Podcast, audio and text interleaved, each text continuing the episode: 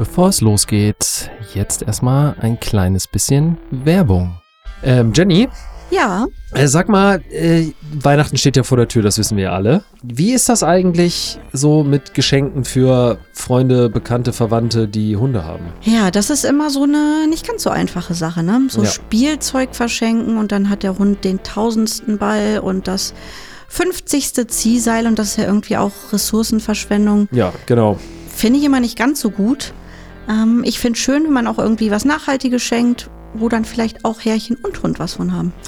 Das ist richtig und dann kommen wir nämlich wieder zu unserem super Supporter, nämlich Alsa Hundewelt und äh, die bieten eine sehr, sehr schöne Idee neben dem Adventskalender an, den wir euch ja auch schon mal vorgestellt haben, nämlich das sogenannte Alsa Nature Cookie Glas. Und was hat es damit auf sich?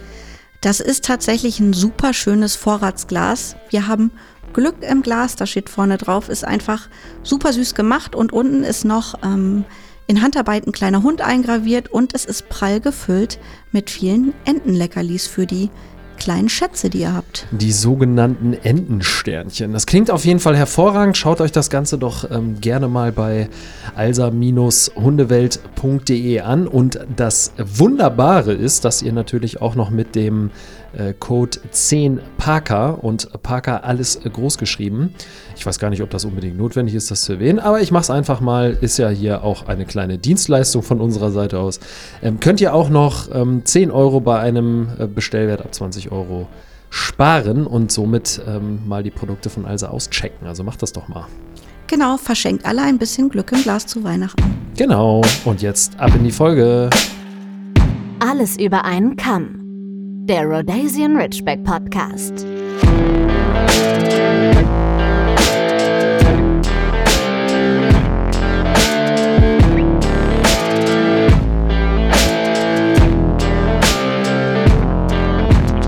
Hello und herzlich willkommen zu eurem Lieblingspodcast, den Alles über einen Kamm Rhodesian Ridgeback Podcast. Mit der Ausgabe Nummer 82 hier im Studio. Heute sogar mit ein bisschen Sonnenschein, ähm, selten in Münster, aber wir nehmen ihn doch ganz gerne in, äh, ganz gerne mit und ganz gerne in Kauf. Und heute an meiner Seite natürlich zum einen wieder die, Jenny, wie immer. völlig korrekt, Hallo bisschen, ihr Lieben. bisschen gestresst, ein bisschen gestresst ist sie, ist hier just in time. Ich komme gerade vom Termin und bin hier hingejumpt. Ja, exakt. Und nicht zu vergessen, und da freuen wir uns äh, sehr, haben wir heute eine Gästin bei uns und das ist die liebe Miriam Jung. Hallo Miriam. Hallo, vielen Dank für die Einladung. Ich freue mich, bei euch zu sein. Ja, sehr gerne. Wir Hallo freuen Miriam, uns. auch nochmal von mir. So, wollen das ja auch komplett machen. Ja, okay, gut. Dann haben wir das auch abgehakt. Sehr gut, Jenny. Ich freue mich wie immer, dass du an meiner Seite bist.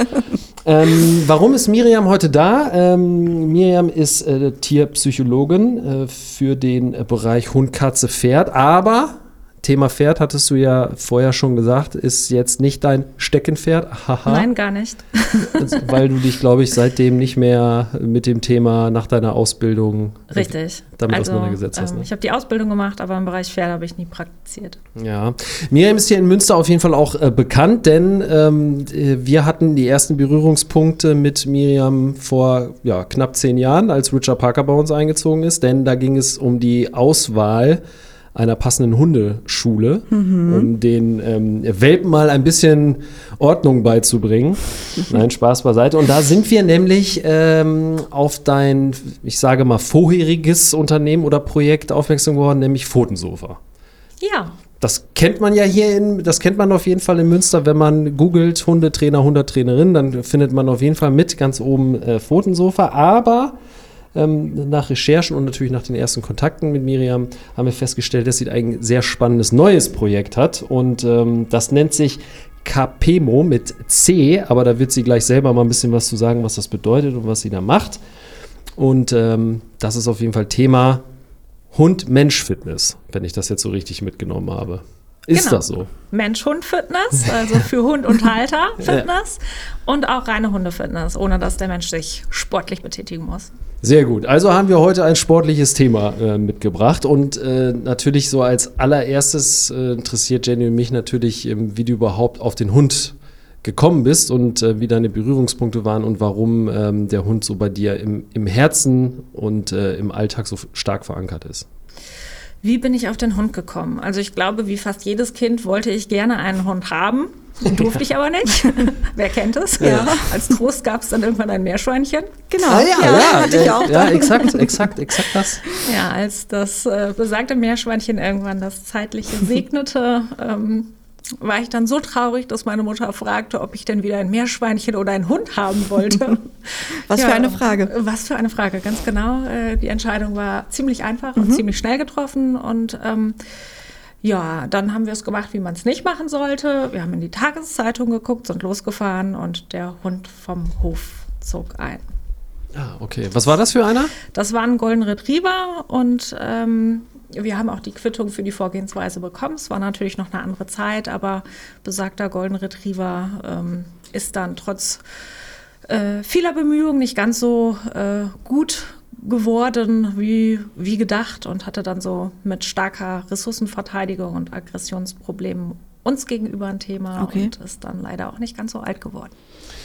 Okay, ja, das ist natürlich schwierig, wenn man, obwohl das ist äh, in Anführungszeichen auch gerade in unserer Generation öfter so gewesen. Ich glaube, meine erste, ähm, mein erster Kontakt zu Hunden ist auch nicht positiv gewesen. Das war nämlich ein Cocker Spaniel von Bekannten meiner Eltern. Und da glaube ich dann, Witz, das wird doch an mir als Kind dran gelegen, habe ich diesen Hund bestimmt irgendwie zu sehr genervt und so. Und der hat mich auch heftig gebissen. Ich weiß gar nicht mehr genau wohin. Ich glaube, es war auch irgendwie Arm oder Bein oder so. Und ähm, da hatte ich auch jahrelang echt ähm, zu tun mit. Also da hatte ich auch definitiv Probleme mit, ja. Ja, ja, also der Golden Retriever hat mich auch ein paar Mal gebissen und ja. irgendwann war es so heftig, dass meine Mutter gesagt hat, nee, das Risiko ist jetzt zu groß. Ja, das klar. Tierheim, ja, zu dem Zeitpunkt einen ja. aggressiven Hund aufnehmen, ist so eine Sache, ne? Und ähm, ja. dementsprechend. Aber das Gute war, dass dann relativ schnell ein neuer Hund eingezogen ist, sodass ich da gar nicht großartig Ängste entwickeln konnte. Ja, okay, das ist natürlich eine gute Vorgehensweise. Und, äh, wie, mhm. wie ist das bei dir? Ähm, mein erster Kontakt kann ich mich nicht wirklich dran erinnern. Meine Eltern hatten einen Schäferhund, als ich geboren wurde. Unser nächster Hund war auch ein Schäferhund. Ähm, den haben meine Eltern irgendwie übernommen. Ich weiß nicht, ob es von, ich glaube, es war ein ehemaliger Polizeihund, der ausgemustert wurde. Ähm, den haben sie übernommen. Der war auch schon relativ alt. Der war aber sehr krank und ist, glaube ich, gestorben, als ich zwei oder drei war. Also ich kann mich an den nicht wirklich gut erinnern. Ich weiß nur, dass meine Eltern immer erzählen, dass er den Kinderwagen immer sehr verteidigt hat, oh. wenn wir unterwegs waren. Ähm, und der nächste Kontakt war dann bei meinen Großeltern. Meine Eltern wollten natürlich auch keinen Hund mehr und ich gesagt, Oma und Opa, ich möchte aber einen Hund. Was macht Opa? Sagt, okay, wir sind losgefahren ins Tierheim und da gab es gerade Welpen und haben einen Welpen geholt. Meine Oma wusste das überhaupt nicht und dann kamen wir mit einem Welpen wieder. Aber sie hat sich gefreut und ähm, ich war früher relativ häufig bei meinen Großeltern und dann bin ich mit dem da aufgewachsen, was auch cool war, ja. Tja, Opas, ne? Opas sind einfach die Besten. Richtig. So. Definitiv. Gut, ähm, jetzt natürlich mal Butter bei die Fische. Es geht ja dann hier auch um den Rhodesian Ridgeback. Vielleicht magst du mal sagen, wie so deine ersten Berührungspunkte vielleicht zum Ridgeback waren, beziehungsweise was du überhaupt so persönlich von dieser Rasse hältst oder wie du sie wahrnimmst, sagen wir es mal so. Also extrem viele Ridgebacks habe ich tatsächlich gar nicht im Training gehabt. Über die Jahre hinweg war es natürlich immer mal wieder der ein oder andere, der sich ins Training verirrt hat, in Anführungsstrichen. Ähm, ich habe sie als sehr angenehme Hunde empfunden, sehr zugewandt. Ähm, ja, waren konzentriert mit dabei, ließen sich auch eigentlich tatsächlich gut motivieren. Stark. das, ja, ich das weiß. Natürlich. es gibt auch die Hunde, die sich vielleicht nicht ganz so gut motivieren lassen, aber da hatte ich in, in, in meinen Erfahrungen waren tatsächlich häufig Hunde oder Ridgebacks dabei, die ähm, ja einfach vielleicht auch, weil sie noch sehr jung waren, ähm, sehr gut zu begeistern waren. Was würdest du denn sagen? Im, im Vorfeld habe ich zu Jenny noch gesagt, wir müssen mir unbedingt fragen, was sie zum Fitnesslevel der Ridgeback sagt, weil ich meine, wir haben jetzt ein Exemplar, also sagen wir es mal so, ähm, ich glaube, er lebt nach dem Credo, so wenig wie möglich bewegen in seinem Leben. Also er ist wirklich sehr genügsam und faul. Der kann natürlich ganz anders, aber da muss er dann auch schon die richtigen Reize irgendwie dann ähm, haben. Aber ansonsten weiß ich, kann, kann ich mir das mit Parker, ich war mit dem ja auch jahrelang dann immer mal joggen und so, aber nachdem der gecheckt hat, ey, das geht nur geradeaus, hat er sich auch immer absichtlich immer weiter zurückfallen lassen und war, hat so richtig, also so richtig pisst mir den Mittelfinger gezeigt und gesagt so, ey, du kannst auch alleine laufen gehen, das macht mir gar Der keinen war Spaß. schon immer sehr faul tatsächlich. Als Welpe in der Hundeschule war er sehr strebsam, da war immer der Streber, ich kann mich dran erinnern. Ja, bis er gemerkt hat, das führt zu nichts, ne? Aber er war schon immer sehr faul. Ja, also wenn es danach geht, habe ich auf jeden Fall selbst auch einen Ridgeback zu Hause. Ja, gut, okay. Aber ähm, ja, also wie habe ich die Ridgeback so empfunden? Ich habe sie als bewegungsfreudig empfunden. Klar, das waren dann halt auch die jüngeren Modelle, sag ich mal. Ne? Mit zunehmendem Alter werden sie vielleicht auch ein bisschen gemütlicher. Was ja Ähm, auch okay ist. Im Alter darf man ja auch ein bisschen gemütlich. Ja, aber nicht vielleicht schon mit vier oder fünf. Ja, das stimmt. Jetzt muss man Alter definieren, richtig. genau. Genau. Ähm, ich habe sie immer so empfunden, dass sie halt so Spaß an der Arbeit haben, dass sie gut zu motivieren waren, wenn man denn etwas gefunden hat, wofür sie sich motivieren Richtig, lassen. das stimmt. ist natürlich auch immer so eine Frage, was äh, stellt eine Belohnung dar für meinen Hund? Äh, da muss man dann unter Umständen halt etwas kreativer werden. Ich glaube, euer Parker ist nicht ganz so verfressen, oder? Habe ich das falsch verstanden? Er bekommt ja jetzt Medikamente gegen seine Epilepsie. Ja. Seitdem ist er Oh, eher okay. verfressen. Ja. Davor konnte man ihn mit Futter nicht so gut begeistern. Ja, okay. Ja, da muss man dann immer kreativ werden und ein bisschen mehr überlegen. Aber auch tatsächlich ein Ball oder so oder Spielzeug hat ihn nicht wirklich motiviert. Ah. Naja, ein Ball schon. Das ist auch das einzige Spiel, das war Okay. schon untypisch für, für ihn, dass er das, dass er apportiert und dass er das dann doch sehr, auch sehr gut und sehr strebsam gemacht hat, wie du gesagt hast. Ja, aber jetzt auch nicht so, wenn man irgendwie andere Hunde vergleicht, dann war Parker mal so, ja, okay, ich finde das zwei Minuten gut und dann, okay. Ja, ja, Next. dann konntest du sehen, immer wenn du den Ball geworfen hast, dann, wenn der Peak erreicht war, dann konntest du als erstes den Ball geworfen, der Hund lief engagiert los und dann hast du gemerkt, oh, während der Ball noch flog, hast du gesehen, wie er dann auf einmal nach rechts oder nach links abgebogen ist, weil irgendein Geruch spannender war. Und Ja. dann wusstest du dann, okay, an dieser Stelle ist das Spiel dann auch beendet, äh, dann kann ich den Ball jetzt selber holen, so nach dem Ja, aus Motto. Sinn des Hundes sollte die Belohnung dann noch Sinn ergeben, ja? Ja, das stimmt. Ja, das stimmt. Genau. Aber jetzt wollen wir doch mal zum eigentlichen Thema kommen, warum wir dich eingeladen haben. Du bietest Fitnesskurse für Hunde an. Ja, genau. Magst du uns ein bisschen was darüber erzählen? Gerne. Also wie du auf die Idee gekommen bist, warum es gerade das ist und ähm, nicht mehr, sage ich, anderes Hundetraining im weitesten Sinne. Warum sind es die Ja. Fitnesskurse geworden? Ja, ich habe ja bis 2018 ähm, mit, der, mit dem Pfotensofa auch eine Hundeschule äh, geführt und die habe ich 2018 zugemacht. Ich habe die Verhaltensberatung noch ein bisschen darüber hinaus weitergeführt, aber die Hundeschule in dem Sinne mit den Gruppenkursen, die habe ich halt beendet und hatte dadurch deutlich mehr Freizeit für mich und auch für meine Hunde und habe auch gedacht, jetzt muss ich endlich mal wieder was für mich tun. Ne? Sonst stand halt sehr viel die Arbeit im Vordergrund, aber da durch die zusätzliche Zeit, die ich hatte, wollte ich einfach wieder so ein bisschen mehr für meine Fitness tun. Für mich war aber von vornherein klar, dass ich jetzt nicht ins Fitnessstudio gehen würde, weil das ist A, nicht so ganz mein, mein persönlicher Favorite. Und zum anderen ist es auch so, wenn ich ins Fitnessstudio gehe, mich da verausgabe, meine Hunde sich in der Zeit zu Hause ausschlafen, ich komme nach Hause und die sagen, yay, Party, was machen wir jetzt? Das war so gar nicht das, ähm, ja, was ich mir vorstellen konnte. Und äh, dementsprechend war für mich von vornherein klar, dass wenn ich was Sportliches machen möchte, ich halt auch die Hunde integrieren möchte. Und habe dann halt so ein bisschen geguckt, was gibt so für Möglichkeiten, wenn man jetzt vielleicht nicht unbedingt auf Wettkampf oder sonstiges aus ist. Und ähm, da habe ich hier im Umkreis tatsächlich nicht so ganz das Passende für mich gefunden. Und äh, da kam dann wieder so ein kleines bisschen die Unternehmerin durch, die dann vielleicht gedacht hat, hm, dann musst du es vielleicht selber machen. Und vor allem, wenn du denn dann irgendwann, wenn du es richtig gelernt hast, Kurse gibst, dann kannst du dich nicht mehr rausreden, das Wetter ist gerade zu schlecht oder die Couch zu Das bequem. Und ähm, so habe ich dann gedacht, dann trickse ich mich nebenbei selbst noch ein bisschen mit aus und muss mich dann auch aufraffen. Das hat gut funktioniert.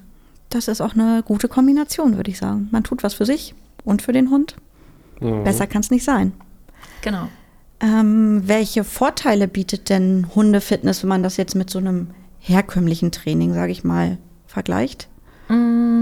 Also letztendlich sehe ich das beides nicht in Konkurrenz zueinander, sondern tatsächlich ähm, hat beides seine Berechtigung und ich finde, es kann sich auch sehr gut ergänzen.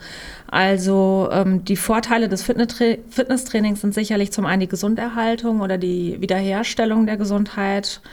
Ähm, zum anderen die Beschäftigung.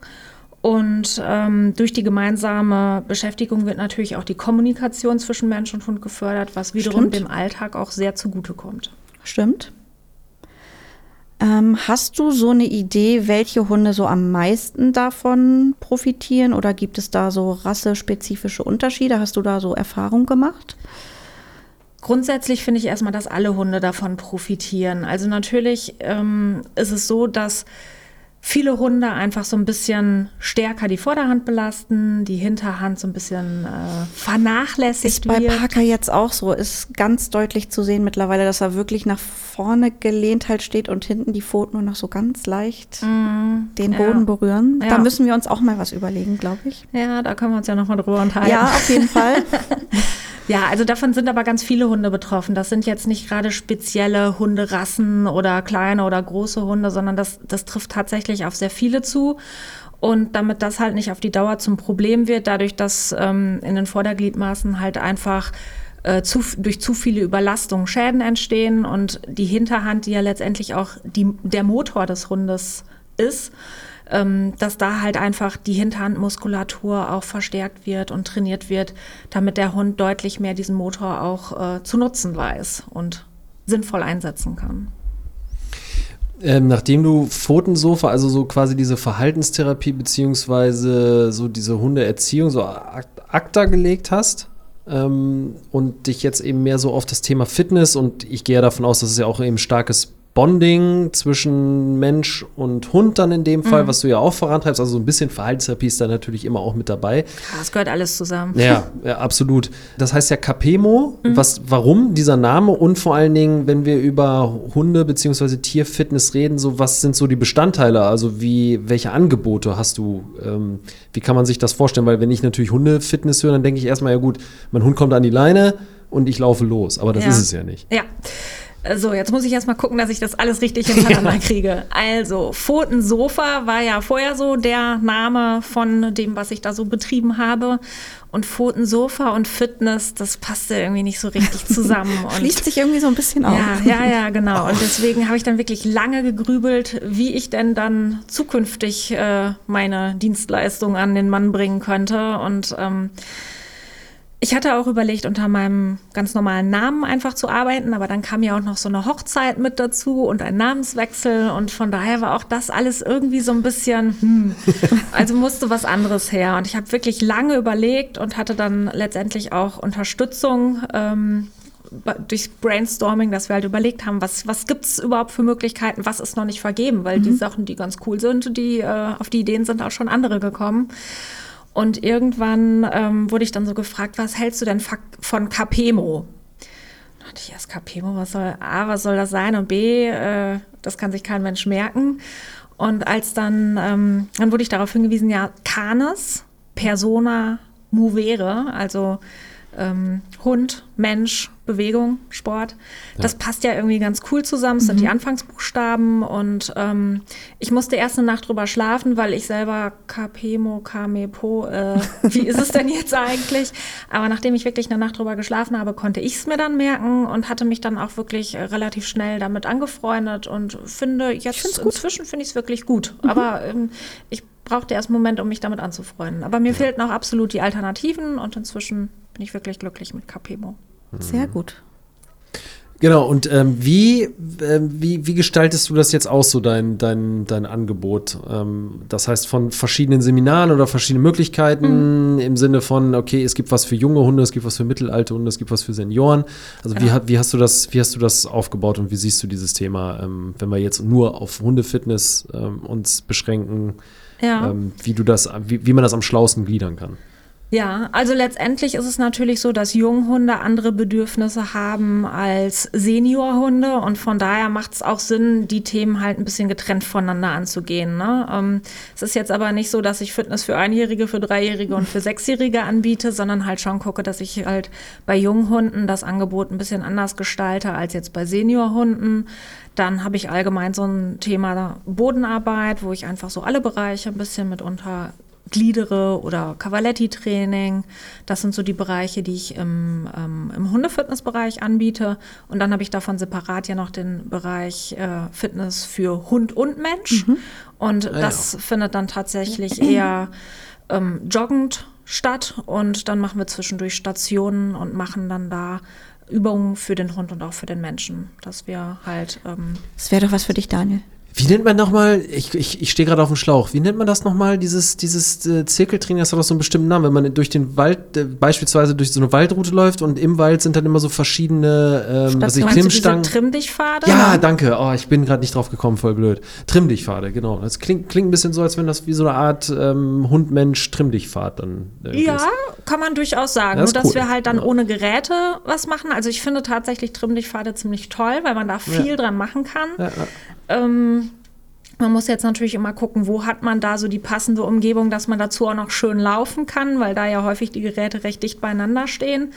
Ähm, deswegen nutze ich sie eher selten, aber ich mag sie tatsächlich auch ganz gerne, um so zwischendurch da mal so Ertüchtigungsaufgaben mhm. für den mhm. Menschen dran zu ja. Mhm. Und wie, äh, wie, da bist du jetzt gerade, weil das natürlich bei dir im Kopf alles so drinsteckt, so schnell drüber weggegangen. Aber wie, wie ist das denn jetzt aufgebaut, wenn ich jetzt sage, okay, ich komme jetzt mit meinem ähm, Ridgeback vorbei, jetzt mal egal wie alt er ist. Mhm. Ähm, welche Optionen oder welche Möglichkeiten hätte ich denn, was könnte ich denn wählen, wenn ich jetzt sagen würde, ich würde jetzt erstmal nur den Hund, weil ich finde, der Hund hat vielleicht ein bisschen den Hang dazu zum Übergewicht oder so. Wie kriege ich denn jetzt meinen, meinen Hund fit? Also wo, zwischen was was kann ich wählen, sagen wir es mal so. Was, was bietest du da an? Ja, das variiert im Augenblick ein bisschen. Also ähm, gerade jetzt über den Winter, weil wir ja im Augenblick nur draußen trainieren, ich habe ja noch keinen Trainingsraum, mhm. ist es halt so, dass es draußen hm, schon, so wenn die Temperaturen kälter werden, ein bisschen schwierig wird.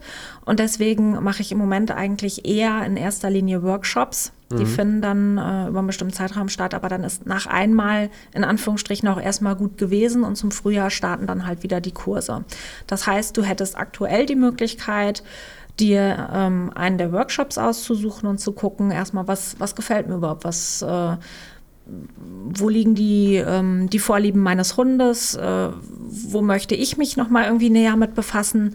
Und dann hättest du die Auswahl ähm, von einem der Workshops und könntest dann entweder dich im Bereich Cavaletti-Training oder aber Bodenarbeit was genau ist dieses Cavaletti-Training? Cavaletti-Training kennt man aus dem Pferdesport. Ich kann sagen, ich habe das irgendwie im Pferdesport, glaube ja. ich, schon mal gehört, ja. Tatsächlich sind ganz viele Bereiche, die wir trainieren, kommen ursprünglich aus dem Pferdesport. Ja, Ach, spannend, okay. Mhm, genau. Okay. Ja, da sind ganz viele Vorteile erkannt worden, ähm, die man für Pferde schon viel früher etabliert hat und dann nachher erkannt hat, dass unsere Hunde dadurch doch auch einen sehr starken Nutzen ziehen können. Und ähm, da haben wir tatsächlich sehr, sehr viel, was wir uns von, von den Pferdebesitzern äh, abgeguckt haben.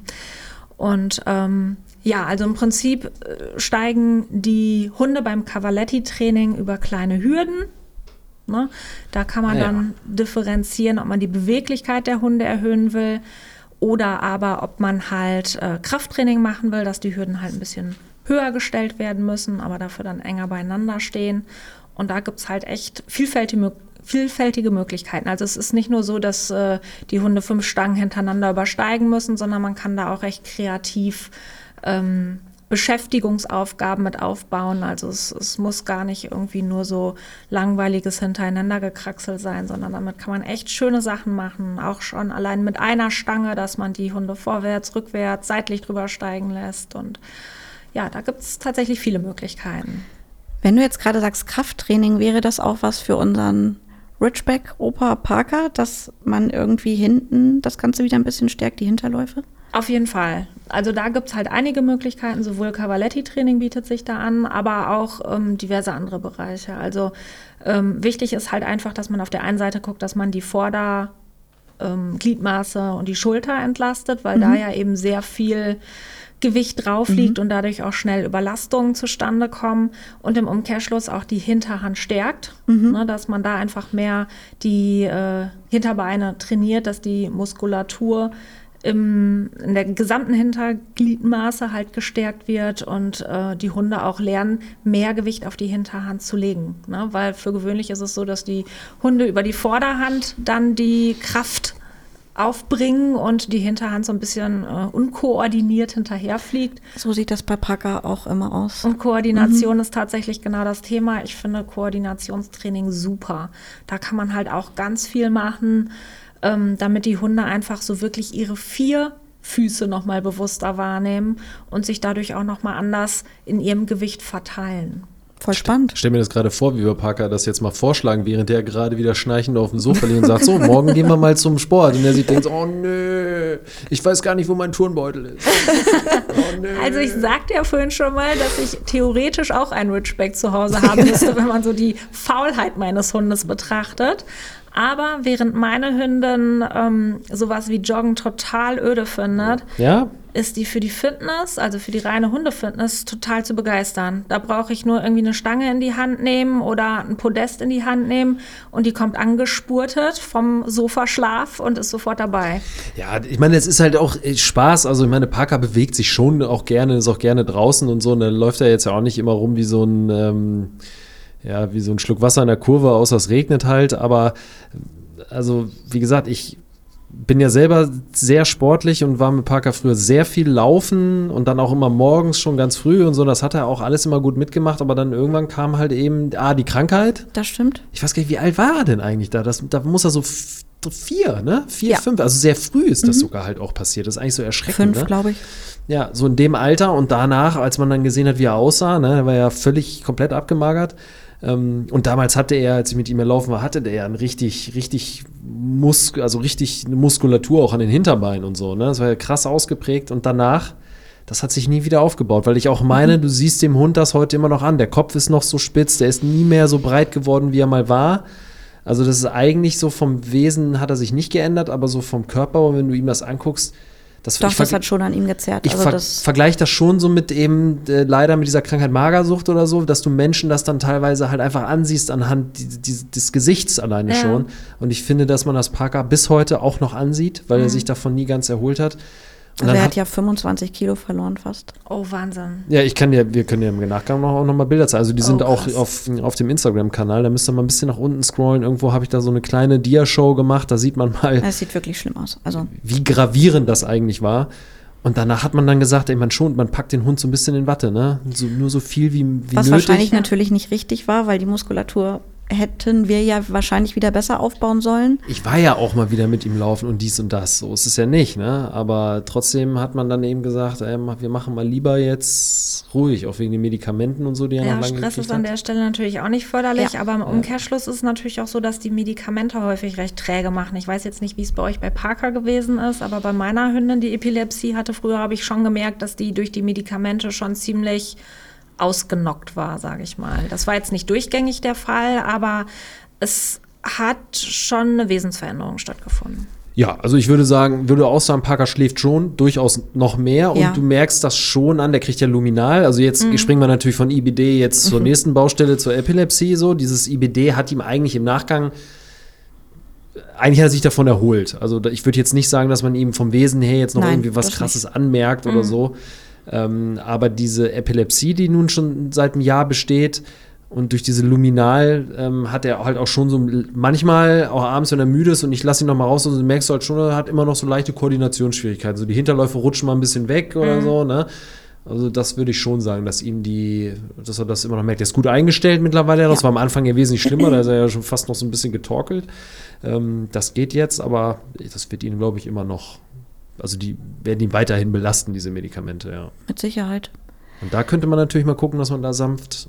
Ja. ja wir werden mal vorbeikommen, glaube ich. Ja, nee, nicht glaube ich, werden wir auf jeden Fall mal machen, ja. Sehr gut, ähm, ihr seid herzlich willkommen. Ja. Aber du machst ja bestimmt nicht nur was mit Hürden, Nein, oder Mann? richtig, genau. Hast du noch irgendwie zwei, drei Sachen, die du uns noch erzählen kannst, was du mit denen so draußen machst, wenn wieder schönes Wetter ist? Ja, also ich baue bei uns auf dem Platz dann auch ganz gerne so einen kleinen Parcours auf, mhm. wo die halt verschiedene Aufgaben lösen müssen und dann an der Stelle halt ähm, an verschiedenen Geräten halt ja, wie erklärt man es am besten? Das kann man am besten vormachen. Wahrscheinlich ja, so das theoretisch stimmt. zu erklären ist nicht so ganz einfach. Ja. Aber ich äh, gucke halt viel, dass ich Gewicht auf die Hinterhand mhm. bringe, weil das einfach bei vielen Hunden gängiges Thema mhm. ist, dass ähm, ich die Hunde koordinativ fordere, dass die halt so verschiedene ähm, Stationen überlaufen, dass sie die Propriozeption, also dass sie halt verschiedene Untergründe überlaufen, Okay, ja. damit da an der Stelle auch so durch taktile Reize einfach nochmal die Nervenbahnen aktiviert werden, dass ähm, die Hunde durch einen Tunnel laufen müssen, durch Hoops laufen müssen, also so diese von Hoopers Agility kennt kennen die meisten wahrscheinlich, dass sie damit durchlaufen müssen, dass sie Stationen anlaufen, dass sie ähm, verschiedene Übungen auf den Geräten machen müssen, dass sie sich ausbalancieren müssen. Ähm, So das das alles so ein bisschen nicht so Paket. einfach zu erklären. Ich hoffe, man kann es sich auch so vorstellen. Schon, du hast gerade nämlich genau das Wort noch gesagt, wo ich dich nochmal fragen äh, wollte, wo das, wo das so ein bisschen Trendschärfe basiert. Wo ist denn für dich persönlich so der Unterschied zwischen diesem Agility-Sport? Ja. Zum Beispiel Christine van Loo, die ja auch hier mal zu Gast war, ähm, ihres Zeichens ähm, Tier. Physiologin, ja, Gott. Physiotherapeutin. Physiotherapeutin, ja, vielen, vielen Dank auch. Gerne, gerne. So ein bisschen. Naja, jedenfalls, äh, die macht ja mit ihren beiden, die hat ja auch zwei, zwei äh, mittelgroße Hunde, mit denen macht die Agility und dann manchmal auf Instagram sieht man das halt auch, wie schnell und zackig die einfach unterwegs sind und wie sie ihre Hunde dann da auch so zu motiviert. Wo würdest du denn da die, den Unterschied sehen? Liegt das irgendwie an der Vielseitigkeit, was du machst? Weil Agility ist natürlich so eine Sache, für so einen Ridgeback stelle ich mir das. Wir haben das mit Parker mal probiert übrigens. Eine Stunde. Nee, lang. das war Obedience, nicht Stimmt, Agility. Entschuldigung, verwechselt, ja. Obedience war das. Und ähm, Agility denkt man ja immer so, ja, für so große Hunde vielleicht schwierig auf Dauer. Ähm, wie, wie, wie würdest du das unterscheiden, was du machst? Weil Agility ist, glaube ich, etwas, was sich einige vorstellen können, wie das so abläuft. Also Ja, wenn man Ich glaube, so das kennen bestimmt sieht. auch einige, ja. Also beim Agility ist natürlich das Tempo häufig auch entscheidend und ähm, das könnte ich mit meinen Hunden gar nicht machen, weil beiden absolut die Spritzigkeit dafür fehlt. Ne, da ähm, So wie Parker. da wäre halt so gar nicht dran zu denken. Ähm, wir würden dann halt eher Slow Motion so ein Parcours ablaufen. Das, äh, ja, ich glaube. Hm. Aber ähm, es ist halt auch ein Parcours. Die Geräte stehen nicht so weit auseinander. Es sind auch andere Geräte, aber ähm, so ein paar Anregungen sind sicherlich aus dem Agility auch mit da eingeflossen in dem Bereich, ähm, den ich jetzt gerade im Moment verstärkt mache. Es sind auch Teile aus dem Longieren mit Hund mit eingeflossen, dass die Hunde halt äh, Pylonen umrunden zum Beispiel und ähm, also es ist, es ist schon einiges aus verschiedenen Sportarten damit aufgegriffen worden, die halt ganz nett sind. Aber beim Agility ist es natürlich schon so, dass ähm, ja einfach Geschwindigkeit eine, eine große Rolle spielt. Ne? Gibt es da auch so grundlegende Übungen oder irgendwelche Aktivitäten, die man zu Hause dann auch machen könnte? Oder ist es besser, wenn man das wirklich nur bei dir in einem Kurs macht, weil man vielleicht auch Dinge beachten muss, auf die man zu Hause nicht so achtet? Ähm, Also grundsätzlich finde ich es immer gut, wenn man gerade, wenn man mit sowas anfängt, sich halt erstmal so ein bisschen ähm, einen Leitfaden holt, dass man sich vielleicht irgendwo mal einen Kurs macht, einen Workshop besucht, sich zu dem Thema fortbildet, bevor man selber anfängt, mit seinem Hund zu touren, dass man vielleicht den Hund auch mal einem Physiotherapeuten vorstellt, dass der einmal guckt, ob da so von der Beweglichkeit alles entsprechend gegeben ist, weil da sind ja manchmal auch so Sachen, die wir Menschen halt gar nicht oder wir Hundebesitzer gar nicht feststellen und trotzdem ist halt irgendwo eine Blockade, die zwickt. Und von daher finde ich so ein grundsätzlich vorab so ein Check-up halt schon mal ganz sinnvoll. Ich finde es auch ganz sinnvoll, wenn man sowas mit ein bisschen Struktur angeht und nicht, ich finde das ganz witzig, also stelle ich meinen Hund da jetzt einfach mal drauf. Natürlich kann man das so machen, aber wir gehen ja auch nicht in ein Fitnessstudio und fangen lustig an den Geräten an, sondern zu Beginn werden wir eine Einweisung durch einen Trainer bekommen, Richtig. der wird uns einen Trainingsplan zusammenstellen, sodass das Ganze halt ein bisschen Hand und Fuß hat und auch ein koordiniertes ähm, Ganzkörpertraining ist. Und genauso sehe ich das für den Bereich Hundefitness halt auch. Natürlich kann man alle Übungen wild nachtouren. Die Möglichkeit besteht. Ob das an der Stelle so sinnvoll ist, sei mal dahingestellt. Aber an sich kann man alle Sachen, alles, was ich mit meinen Hunden im Training mache, das kann jeder zu Hause nachtouren. Man hat vielleicht nicht unbedingt zu Hause ganz so viel Platz, um einen ganzen Parcours aufzustellen, aber man kann natürlich die Elemente nacheinander üben.